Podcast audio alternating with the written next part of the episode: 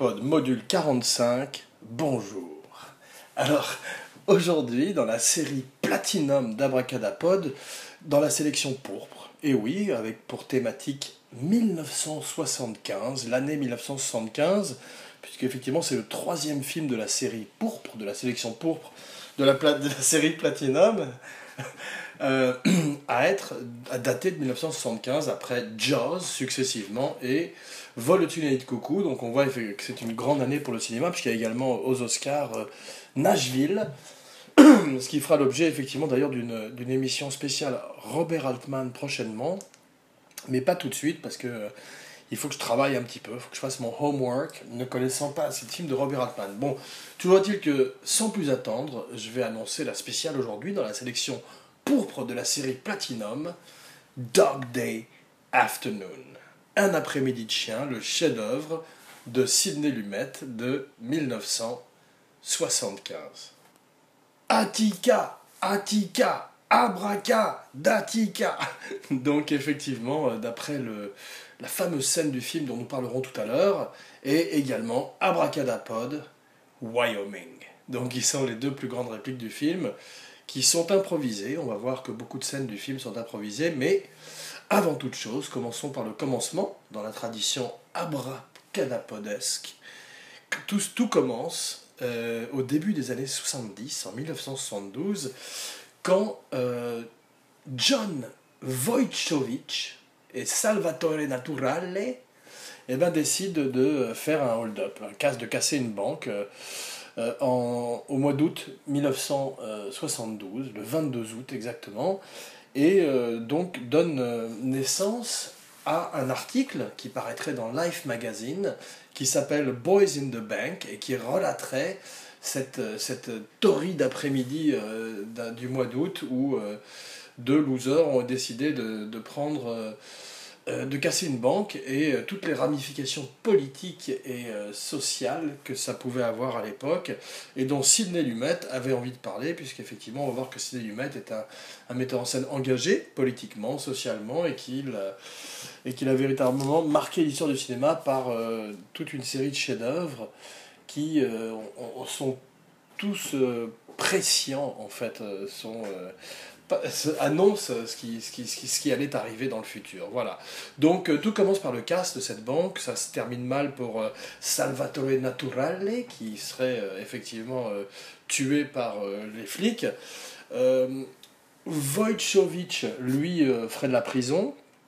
Il y a d'ailleurs un documentaire sur lui qui s'appelle The Dog, que je n'ai pas vu, mais qui est la véritable histoire de Dog Day Afternoon. Donc si ça vous intéresse, un documentaire qui s'appelle The Dog.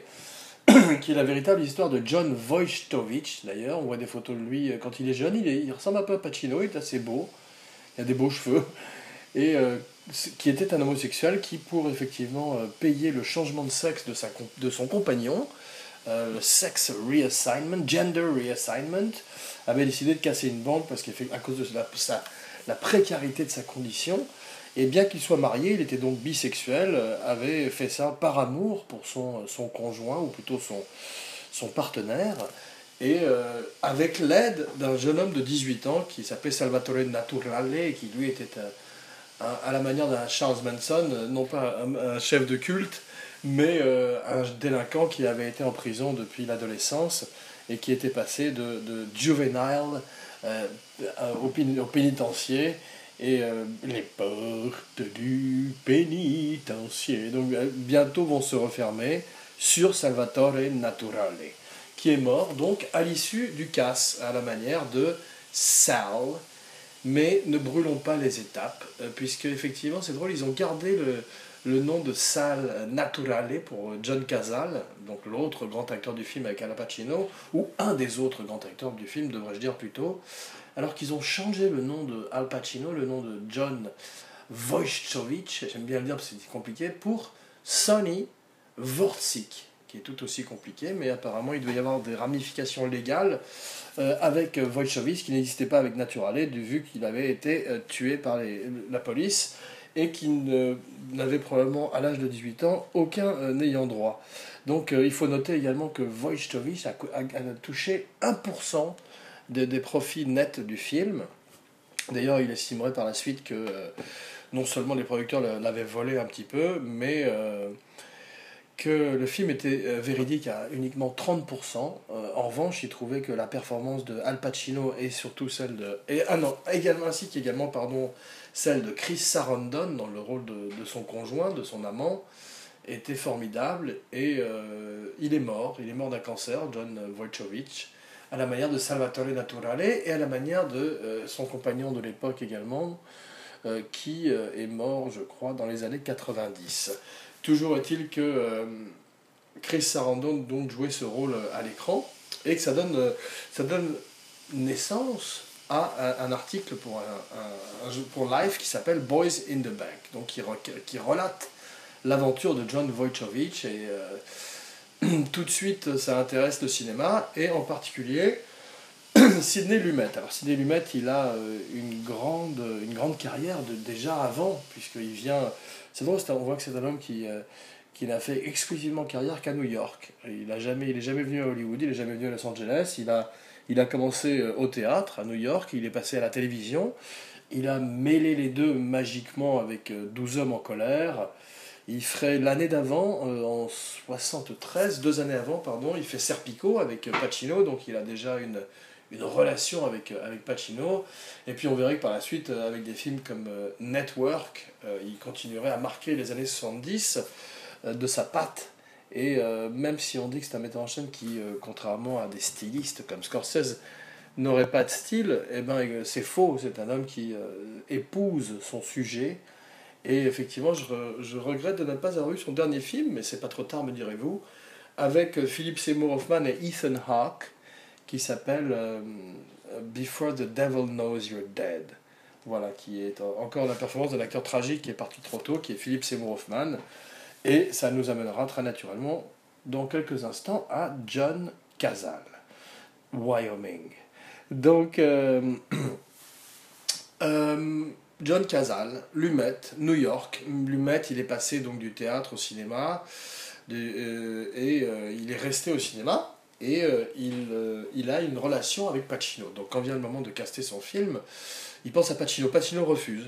Pacino euh, hésite beaucoup, particulièrement à la pré-production.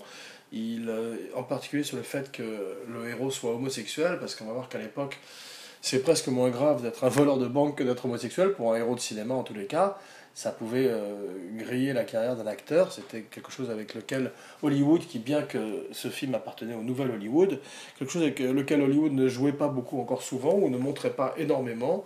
Euh, en particulier, euh, on va voir dans le film que c'est très novateur le fait qu'il parle de l'homosexualité du personnage de Al Pacino de façon très naturelle, très normale, et n'en font pas toute une...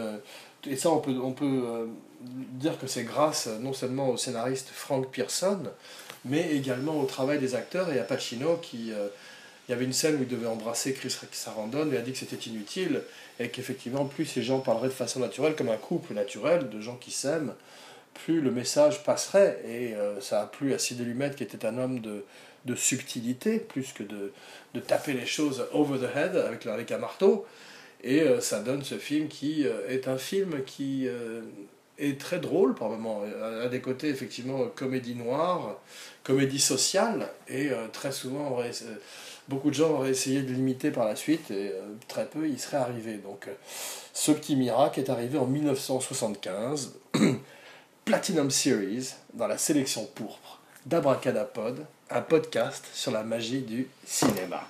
Oui, donc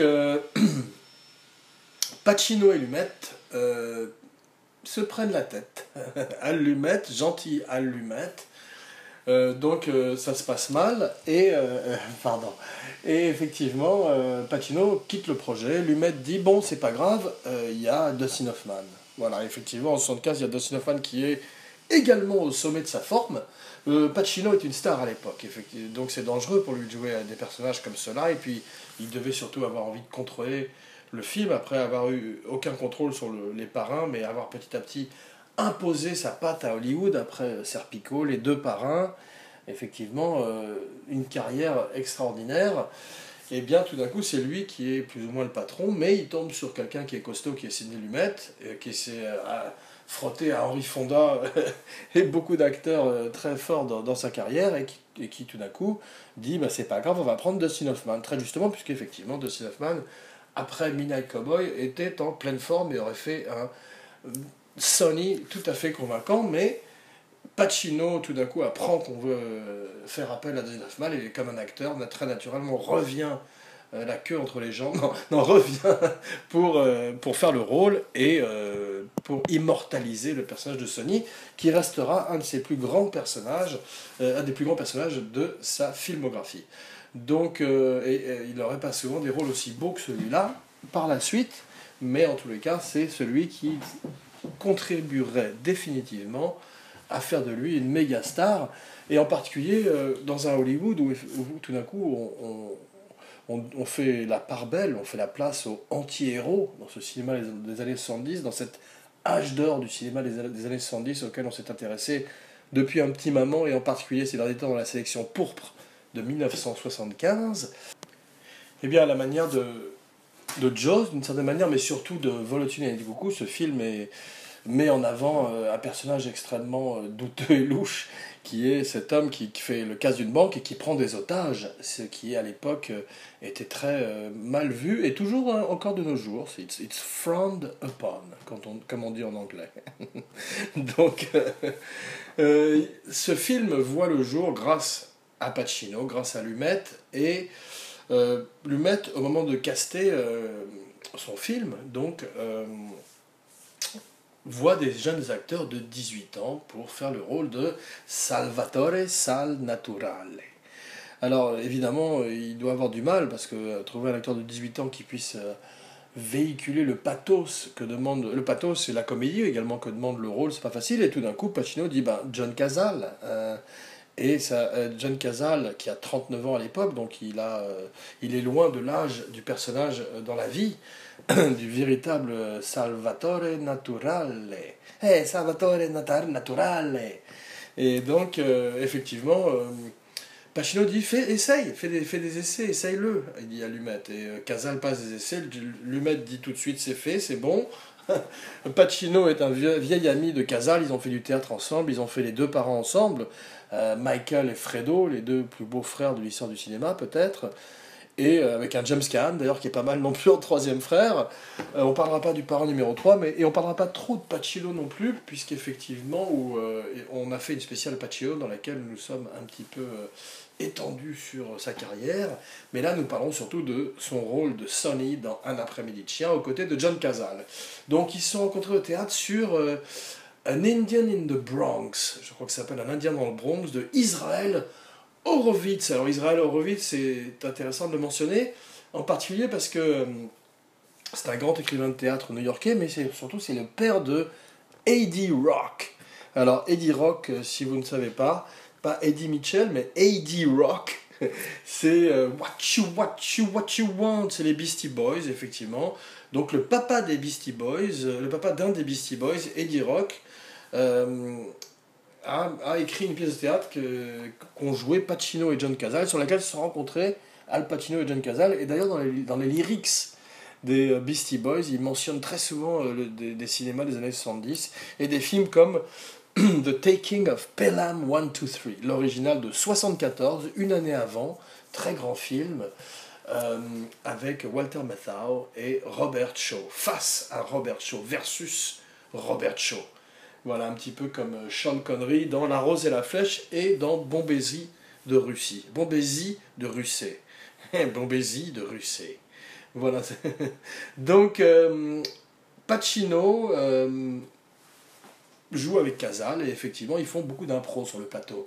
Alors, ce qui se passe, c'est qu'ils prennent le scénario de Frank Pearson et ils improvisent. et Lumet, qui est très intelligent, dit Bon, ben, on, va, on va filmer les impros et euh, on, va, on va repartir en workshop, on va tous se remettre euh, à retravailler et on va effectivement avec Frank Spearson réintégrer euh, les impros des acteurs qui sont également, comme je disais précédemment, de merveilleux conteurs d'histoire et souvent des meilleurs dialoguistes que le dialoguiste lui-même. On va réintégrer leurs impros et ça donne des choses comme le grand Wyoming, au moment où on demande au personnage de John Cazale, à Sal, où est-ce qu'il voudrait partir dans le monde après avoir euh, obtenu euh, l'argent de, la rançon des otages et l'hélicoptère ou l'avion, dans quel pays il voudrait se réfugier, eh bien il répond euh, Wyoming. Voilà. Et on voit d'ailleurs que c'est improvisé, qu'Al Pacino se retient de rire, est obligé de quitter la scène pour pas exploser de rire et ruiner le, take, la prise, parce qu'effectivement il est cueilli par le naturel de John Cazale, qui véritablement dans le film est une pauvre chose. C'est à la fois un triste cire et un personnage très touchant. Il a un costume, d'ailleurs, c'est très, très intelligent de l'avoir fait habillé en costume. C'est un costume violet, d'ailleurs, ça me tient à cœur, puisque c'est le costume du Joker, et qu'il aurait fait un magnifique Joker, puisqu'il a une étrange coiffure et une tête, une tête de clown triste, et euh, que c'est lui qui vole le film et toutes les scènes dans lesquelles il, est. On va, on va faire une petite aparté sur le plus grand caractère acteur de l'histoire du cinéma, le plus grand abra-caractère acteur aussi de l'histoire du cinéma, qui n'est pas aujourd'hui celui de la semaine, mais qui est celui euh, de tous les temps pour Abracadabra, qui est John Cazale. On va parler un petit peu de John Cazale. Alors, John Cazale, on avait parlé de lui précédemment beaucoup, euh, cinq films, tous les, tous les cinq nommés aux Oscars, tous les cinq dans la liste de l'American Film Institute, donc les deux parrains, euh, le Deer Hunter, et euh, effectivement, également, Conversation secrète et Dog Day Afternoon, à l'après-midi de chien. Donc, euh, il était marié à Meryl Streep. Il est mort malheureusement très jeune, je crois, à 42 ans, ou je ne sais pas, d'un cancer. C'est la raison d'ailleurs pour laquelle Meryl Streep a accepté de faire le, le, dernier film de Casal, qui était The Deer Hunter, Voyage au bout de l'enfer, parce qu'elle voulait passer les derniers moments qui lui restaient sur Terre avec lui et s'occuper de lui. Elle a été avec lui jusqu'au bout, donc c'est une très belle histoire et un très beau couple hollywoodien aussi. Voilà, euh, des années 70. Meryl Streep a continué euh, une merveilleuse, carrière et euh, a rendu hommage. D'ailleurs, il y a un très beau documentaire sur John Cazale que je vous recommande. Ça va être la journée de documentaire aujourd'hui après The Dog. Eh bien, celui-là s'appelle It Was You. Ou, voilà, je crois que c'était ça. It Was You, de, la fameuse réplique du, parrain à, vérifier. En tous les cas, c'est un documentaire qu'il faut rechercher sur John qui fait que 40 minutes, mais qu'on peut trouver, je crois, sur YouTube, et où Pacino parle de John Cazale. Et c'est surtout pour ça que c'est intéressant, parce qu'il parle de lui comme de son acting partner. Et on comprend ce qu'il veut dire. C'est quelqu'un, comme, comme quand on danse, ou quand on joue au tennis, ou peut-être même en boxe, c'est quelqu'un avec qui on aime bien... Euh, partager et on voit effectivement qu'à chaque fois que John Cazale est à l'écran, que ce soit face à Gene Hackman, face à Meryl Streep, face à Al Pacino ou face à Marlon Brando, les plus grands, eh bien, il est souvent là pour euh, faire la passe et laisser l'autre scorer le but, ce qui est ce qui est le plus difficile à faire souvent au cinéma. Ce que fait magnifiquement d'ailleurs euh, Tom Cruise bizarrement dans Rain Man, où il passe euh, la balle à Dustin Hoffman qui score. parce qu'effectivement les rôles plus en deçà sont souvent plus difficiles à jouer. Mais là, pour une fois, effectivement, il a un rôle beaucoup plus de clown tragique, de comédien d'arte, d'arlequin, dans ce personnage de Sal qui veut partir dans le Wyoming et qui euh, ne veut surtout pas être assimilé à un homosexuel un peu plus tard dans le film quand les journalistes commencent à, à, prendre d'assaut cette banque et qu'elle devient le focus d'attention du monde entier, en tous les cas de, tout New York. Et ça, c'est très bien fait d'ailleurs parce que, comme je disais, que les films de, de Lumet sont prescients, euh, annoncent, sont prémonitoires, annoncent souvent le futur on voit qu'effectivement tous les gens de cette banque euh, on veut leur instant dans la lumière, que ce soit le, patron de la banque ou cette extraordinaire euh, caissière qui s'occupe de toutes les autres caissières, qui est un petit peu la, mère poule de tout le monde et qui est une merveilleuse actrice, dont j'ai oublié le nom, elle s'appelle Penelope Allen, qui fait le personnage de Sylvia, qui est très bien, qui, au moment où elle sort de la banque et que Charles Durning, autre très grand acteur qui fait le rôle de, du flic à l'extérieur de la banque, euh, lui dit, euh, la, voit sortir et lui dit C'est bon, vous pouvez rester avec nous. Et elle dit Non, non, non, non, moi je rentre, il faut que je m'occupe de mes filles. Et elle sourit à la caméra, on voit que tout le monde, un petit peu à la manière de la reality TV aujourd'hui, on a un reality TV président avec Donald Trump, et eh bien tout ça était un petit peu annonciateur avant Network, où il enfoncerait encore plus le même clou. Et eh bien là, il commençait à le faire on voit, quand on voit le battage, le cirque médiatique autour de cette banque et le fait que tout le monde, jusqu'à sonner lui-même, Al Pacino, euh, se, retrouve euh, la star d'un jour au centre de ce cirque médiatique qui est devenu l'actualité informatique d'aujourd'hui. Mais pas de politique sur Abracadapod. Ah non. Sidney Lumet est un metteur en scène engagé, mais Abracadapod est un podcast lâche et pleutre. Et donc nous nous, contentons de raconter les faits.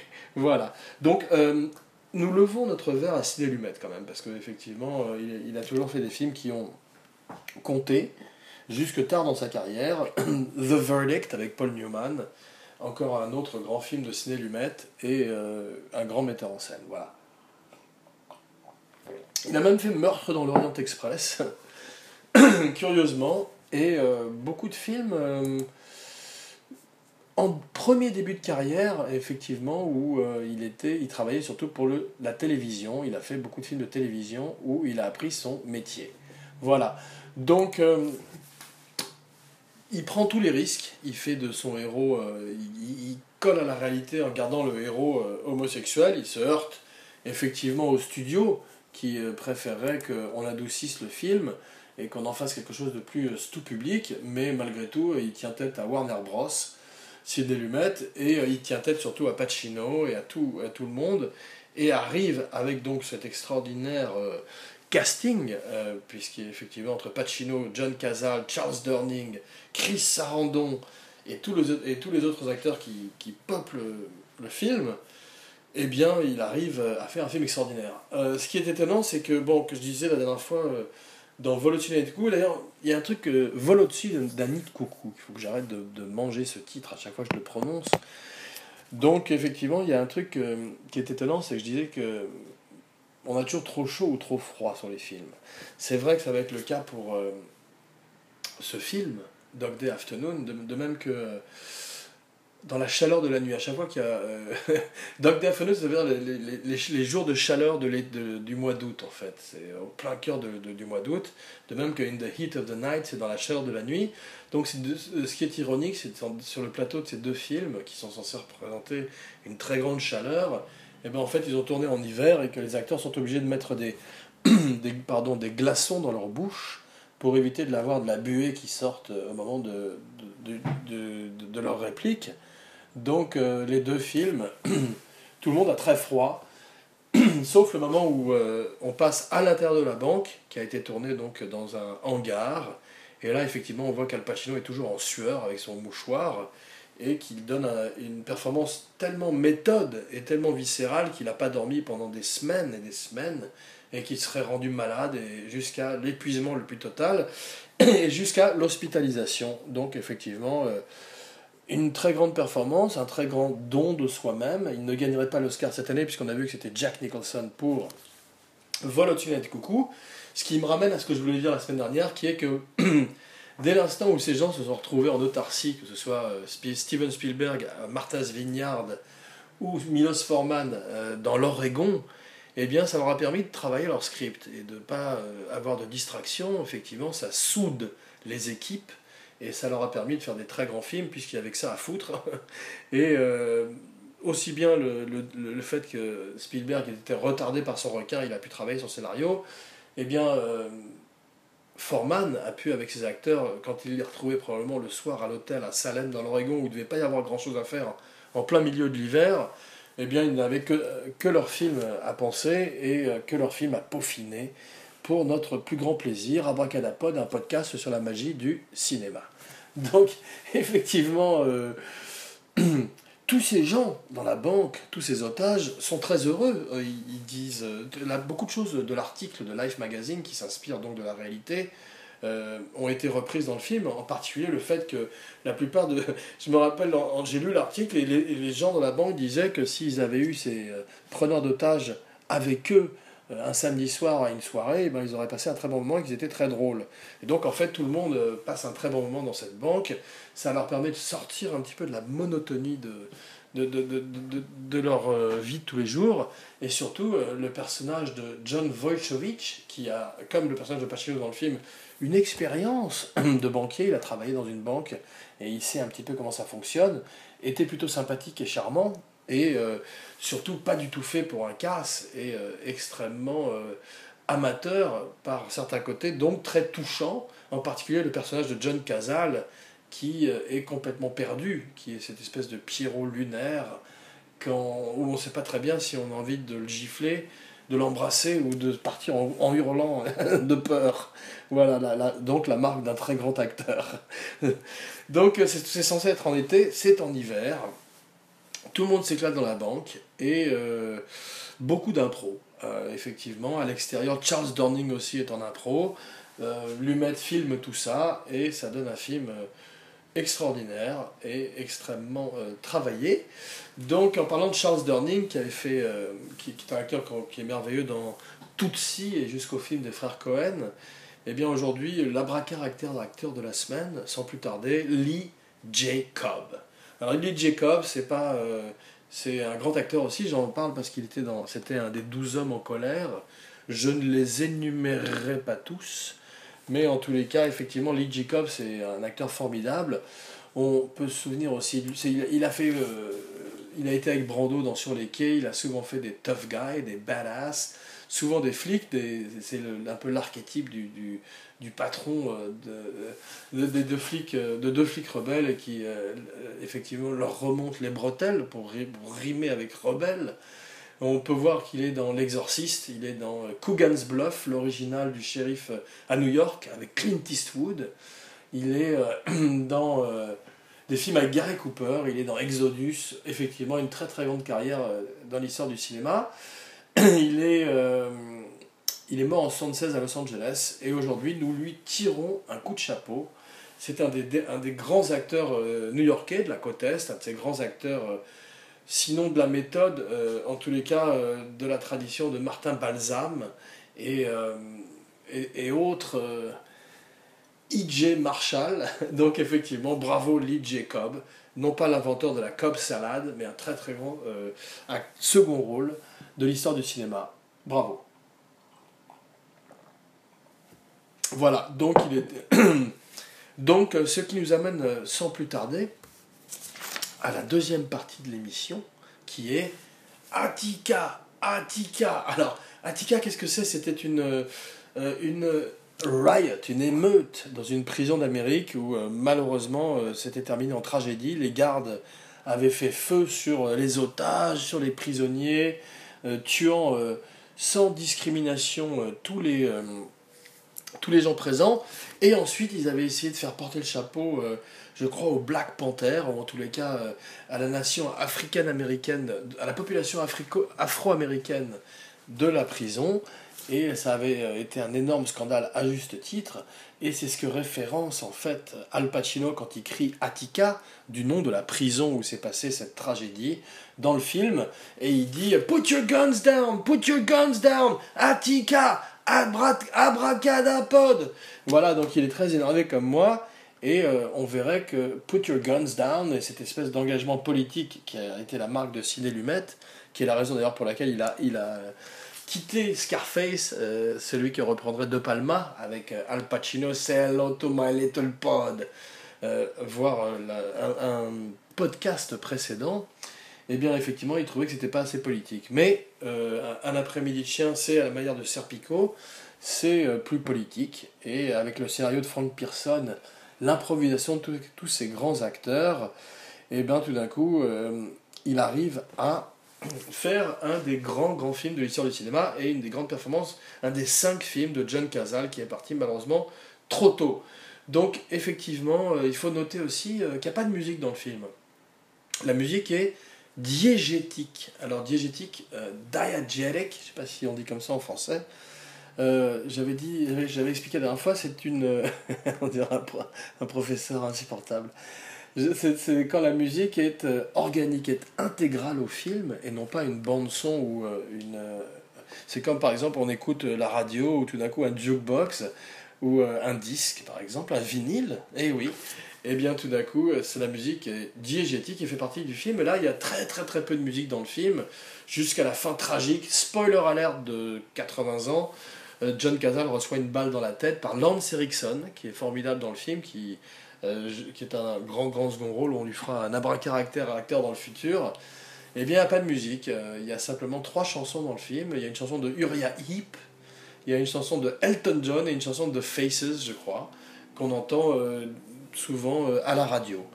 Voilà, donc euh, à la fin, on voit qu'au moment où le FBI prend les choses en main, eh bien Charles Durning devient complètement secondaire, le flic qui a pris en sympathie Sonny, qui essaye lui au contraire de, calmer les choses et de limiter les dégâts. Eh bien, il est évincé. On voit, que c'est une idée qui sera reprise plus tard dans Die Hard. Au moment où le FBI arrive, eh bien la police locale est poussée de côté et même un peu ridiculisée. Et euh, les FBI finissent par être véritablement les méchants. Et c'est ça qui est intéressant et c'est toute l'ambiguïté du film et l'ambiguïté de ces anti-héros des années 70 à la manière de vol au-dessus des coucou, c'est que on ne sait pas très bien si on doit aimer ce personnage ou pas, on ne sait pas très bien ce qui est le méchant, qui est le gentil, c'est très ambigu, ça n'est pas du tout euh, manichéen, et c'est très intéressant parce que euh, ça permet d'avoir un, film qui a plusieurs niveaux de lecture et qu'on peut revisiter à travers le temps et euh, qui permet aussi de se poser des questions sur euh, la société de l'époque et notre société actuelle. Voilà. Donc, euh, aujourd'hui, j'ai vu un film. Je suis allé au cinéma. Et oui, avant de parler de la recommandation de la semaine, je voudrais parler de John Wick 2. J'en avais parlé la semaine dernière, je devais aller le voir, il est sorti aujourd'hui. Non, il est sorti hier, pardon, et je suis allé le voir aujourd'hui. Euh, et euh, c'était très bien. Voilà, c'est moins bien que le premier, c'est trop long. Mais Keanu Reeves est maintenant euh, un personnage formidable de jeu vidéo, parce que c'est ça John Wick 2. C'est un homme qui avance à travers différents levels, différents niveaux, avec des armes différentes, et qui tue des boss de plus en plus difficiles. Mais c'est très bien fait. Ça a la simplicité de Fury Road, où Mad Max allait d'un point A à un point B, puis d'un point B à un point A. Ben, John Wick 2 a la même euh, linéarité et euh, reprend euh, beaucoup des ingrédients du premier, un côté kinétique et balétique dans les meurtres, dans, la tuerie. C'est Keanu Reeves est devenu le Fred Astaire du meurtre et il le fait très bien. Et, et c'est pas un acteur qui a une énorme profondeur ou une énorme palette, mais c'est pas grave. C'est dans la manière d'un Gary Cooper, on lui demande pas de faire des rôles justement comme Pacino dans Un après-midi chien dont il serait parfaitement incapable mais pas sûr que Al Pacino puisse faire John Wick. Donc euh, c'est euh, chacun son poste, comme dans une équipe de football, et euh, on peut dire que Ken Reeves est une véritable star, il, est, il vieillit bien en plus, et je pense que bien employé, il peut être formidable, comme dans John Wick. John Wick 2, alors bon, effectivement, il y a 20 minutes de trop, c'est dommage, il y a un côté overkill, sans mauvais jeu de mots, et au bout d'un moment, il y a trop de de gardes du corps barbu qui reçoivent des balles dans la tête et euh, on n'en peut plus. Avec de la musique techno. Voilà. Prochaine review, Lego Batman Movie. Parce que, effectivement, grand fan de Batman, grand fan du Joker. Je vais pas le rater même en Lego. Eh oui, je suis resté un grand enfant. Un bracadapod, un podcast sur la magie de l'enfance. Donc, la recommandation de la semaine, aujourd'hui, c'est un film de. de. Sidney Lumet. Et oui, une fois de plus, le grand Sidney Lumet. Cette fois-ci, c'est un film qui vient un petit peu avant et qui s'appelle The Anderson Tapes. Alors, The Anderson Tapes, c'est un film de 71, comme ma dernière recommandation, ou plutôt mon avant-dernière recommandation qui était Jaws, un autre film de 71. En ce moment, les années 70 ont la part belle, comme souvent dans Abracadapod, et oui, on se refait pas, on n'est pas de bois. Eh bien, euh, The Anderson Tapes, en 71, la même année que Duel, euh, Sidney Lumet euh, attaque une autre banque, mais cette fois-ci il attaque un condominium. Il n'y a euh, aucune considération politique, aucun sous-texte social sur l'homosexualité de son héros. C'est simplement Sean Connery qui sort de prison et qui veut attaquer un condominium avec l'aide d'un jeune, d'un très très jeune Christopher Walken dans un de ses premiers rôles. Son ancienne petite amie c'est Diane Cannon et c'est un film qui est un film aussi profondément des années 70 mais qui est un petit peu avant que euh, Lumet euh, n'entre véritablement dans la partie plus engagée de, de, sa carrière, avec Network, Serpico et bien évidemment surtout Un après-midi de chien, la spéciale de la semaine à qui nous levons notre verre. La semaine prochaine. Que se passe-t-il la semaine prochaine, me direz-vous? Ou peut-être ne me direz-vous pas? Eh bien, la semaine prochaine, Being There. Bienvenue, Mr. Chance. Peter Sellers, Al Ashby, Shirley MacLaine, euh, à vos pelles, à vos bêches, à vos brouettes, et rendez-vous dans quelques jours pour une leçon de jardinage avec Being There. Jean Weber, signing off.